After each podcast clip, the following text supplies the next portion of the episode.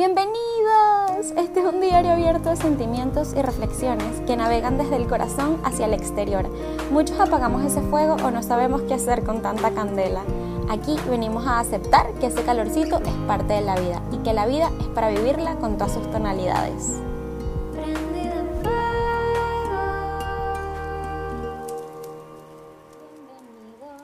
al episodio número 9.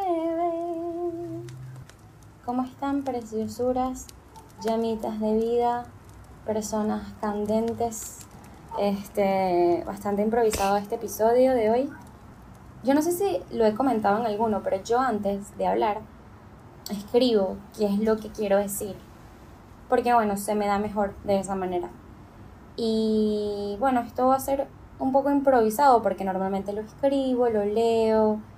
Hoy lo escribí en un momento de inspiración y así mismo va a salir de mí. No lo pensé muchísimo. Y hoy quiero hablar con ustedes de los bloqueos. Los bloqueos de la vida, lo que no nos permite pasar a un siguiente nivel. Em, los bloqueos que nos bloquean, básicamente. Y seguro ya han escuchado antes de las creencias limitantes y de cómo infectan nuestros proyectos y nuestros sueños antes de que siquiera comiencen a existir. Em, a mí una de las cosas que más me da miedo es no poder reconocer mis creencias limitantes. Aunque esté en constante búsqueda para identificarlas, eh, hay una, una de las cosas que, que me da más alegría en mi existencia, como joy, ¿saben? Como esa sensación de me cayó la locha, un aha moment, es poderme encontrar con una creencia que me estaba limitando de frente así, eye to eye, y mm, cuando ni siquiera la estaba buscando. Pero nada, apareció y nos miramos frente a frente y la agarré así por la manito, para no decir por el cuello, para que no suene violento. y la metí en un jarroncito para poder ver sus colores, sus detalles, cómo se comporta en distintos escenarios. ¿Saben? Cómo observarla. Y observarme en ella claramente. Porque todas las creencias limitantes terminan siendo unos espejos maravillosos. Y uff, me encanta.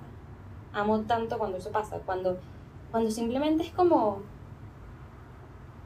Como cuando. mm, ay, no sé si les ha pasado, están armando un rompecabezas y hay una pieza que le falta y está ahí al frente de ustedes.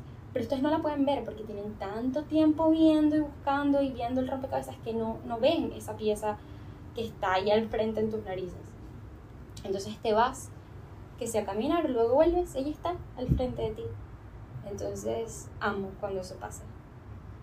Me da mucha satisfacción. Me aviva la llama a mil, porque es como si yo hubiese visto qué puerta tengo que abrir para entrar a un siguiente nivel en mi vida, porque saben que la vida es como un juego.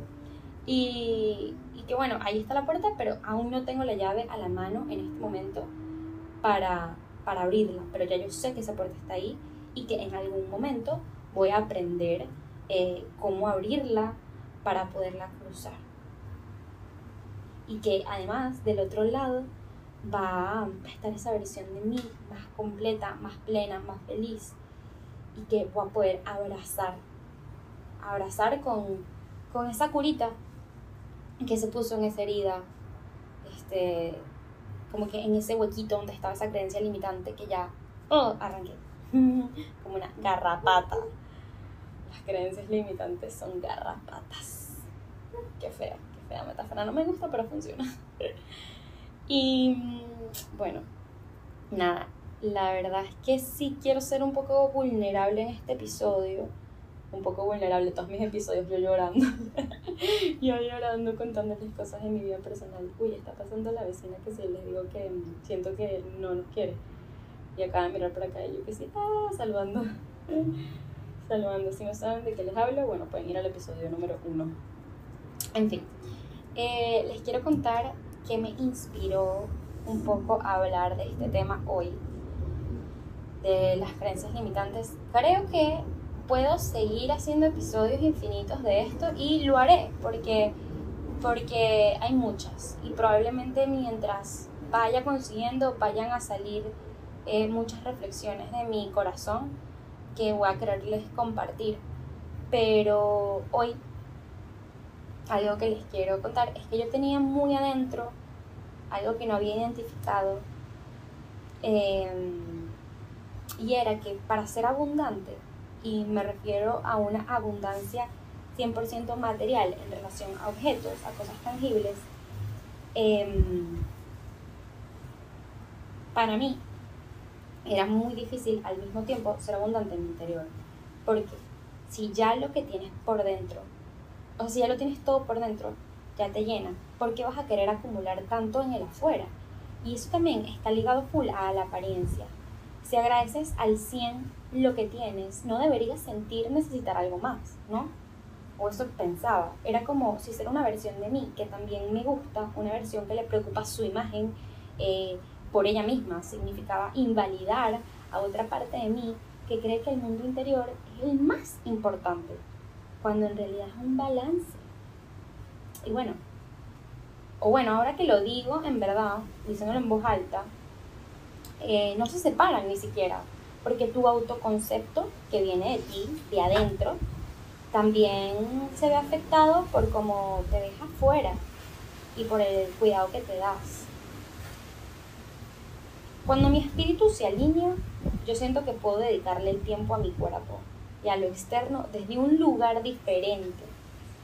Porque ya tengo como un propósito y el propósito respalda todo lo demás, permitiéndome ser mi yo más completa, ¿no? Sin sacrificar ninguna parte de mi, de mí, de mi corazón.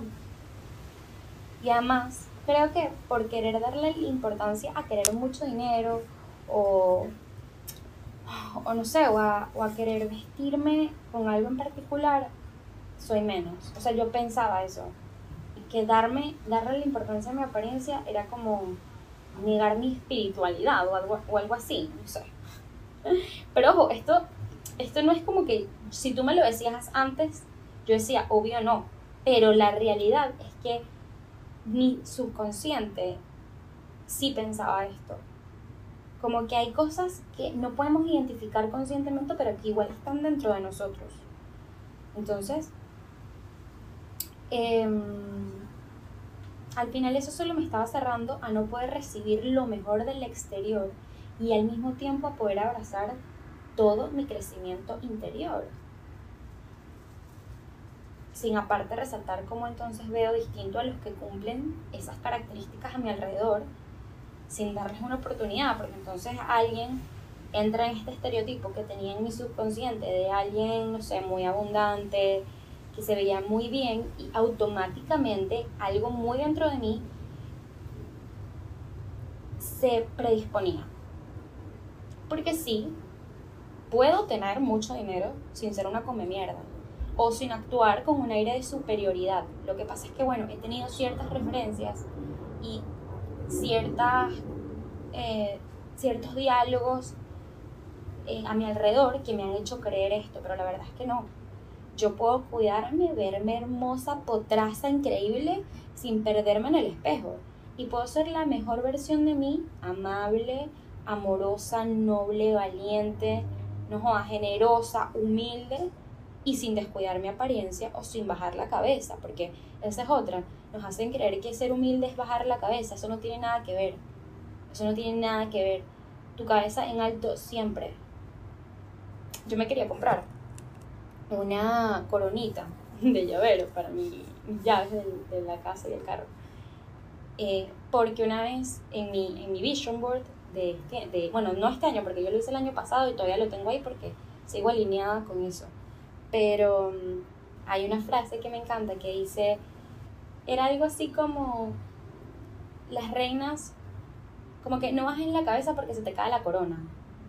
Y es totalmente, y cada vez, porque yo, yo suelo ser muy así, yo suelo sentirme chiquita en lugares donde hay mucha abundancia, donde creo que las personas son más que yo por tener, por tener más o por eh, tener opiniones muy marcadas y la verdad es que no, entonces suelo bajar la cabeza sin darme cuenta. Obviamente no es algo que yo quisiera hacer, pero es una conducta repetitiva que se ha convertido en hábito.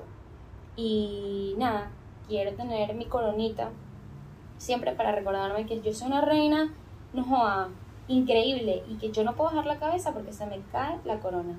Y yo no quiero que se me caiga la corona para pues, agacharme, agarrarla, no, no, no. La corona va encima de mi cabeza. Entonces, entender, entender que sin querer tenía como estos estereotipos muy marcados, me incitaban a encasillar a personas, no permitiéndome y además permitiéndoles ser lo que son en realidad, como, ¿saben? Su versión más auténtica. Y no me permitían ver lo que hay detrás de todo eso, ¿saben?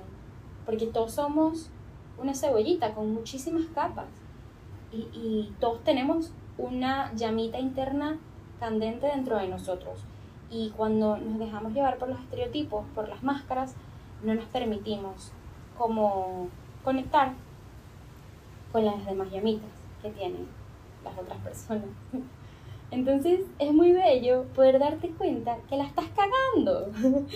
es que es hermoso. Además entender que lo seguirás haciendo y aceptar que igual es hermoso. Eso. Entonces, o sea que no tiene nada de malo. Y que además es necesario e inevitable porque la vas a seguir cagando. Y yo que siempre he sido una proclamadora del amor y de aceptar y de autenticidad, como que no me estaba dando cuenta cómo no me estaba permitiendo aceptar a los demás y aceptarme a mí en mi totalidad. Porque eso me estaba autosaboteando constantemente, de un, de un lado o del otro. Y cuando me digo de un lado o del otro, me refiero a ya sea en un plano físico aquí y en un plano más espiritual dentro de mí. Entonces, ninguna versión de ti descarta jamás que puedas ser el antónimo de esa versión actual que estás viviendo. Tú eres, es que todos tenemos el potencial de serlo todo y descartando algo más, también estás descartando una parte de ti, ¿se me explico? O sea, como que podemos serlo todo. Y al integrar ese pensamiento, podemos, uno, dejar de juzgar pensando que sabemos más o que yo no soy así o que yo no puedo ser así si es algo que quiero. Y podemos comenzar a tumbar prejuicios, barreras y obstáculos que tenemos dentro que tal vez ni son tuyos. Porque habrán unos que sí, que a lo mejor por experiencias o, o lo que sea serán míos, pero hay otros que no. Hay otros que fueron, que, que simplemente crecí alrededor de esta manera de pensar, de esta cultura, de estas cosas y que, y que desde chiquita lo aprendí. Hace muchos años que ni, ah, que, ni siquiera recuerdo en qué momento fue y no siempre lo sabemos ver dentro de nosotros. Entonces, abrazar lo que rechazamos también puede regalarnos cosas buenas si sabemos observarlas con amor antes que con juicio.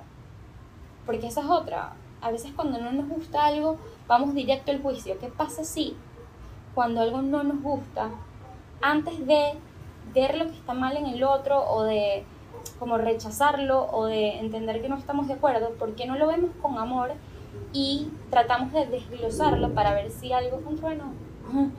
okay. Para ver si hay algo de lo que está ahí está en nosotros. Y again, de nuevo, eso es lo que nos lleva cada vez a conocernos más. Los amo muchísimo, muchísimo, los amo muchísimo y no puedo esperar a ver qué más me está cegando el corazón. No hay nada más satisfactorio que sentir el aire en un lugar que solo conocí oscuridad, ¿saben? Es como quitarte una almohada de la cara o como salir eh, después de estar mucho tiempo bajo el agua, aguantando la respiración. Es como Ah, ese primer suspiro, eso es tumbar una creencia limitante y eso es aprender a vivir mejor y más plena. Y bueno, eso es lo que pienso yo, pero qué sé yo, este, me gusta creerme cuando me gusta lo que digo, pero no, al final no sé, todos tenemos realidades diferentes y podemos pensar distinto. Esta fue otra página de un diario abierto, prendido en fuego. Besitos en tus cachetitos y mucha valentía para para bueno, para desenmascarar el corazón.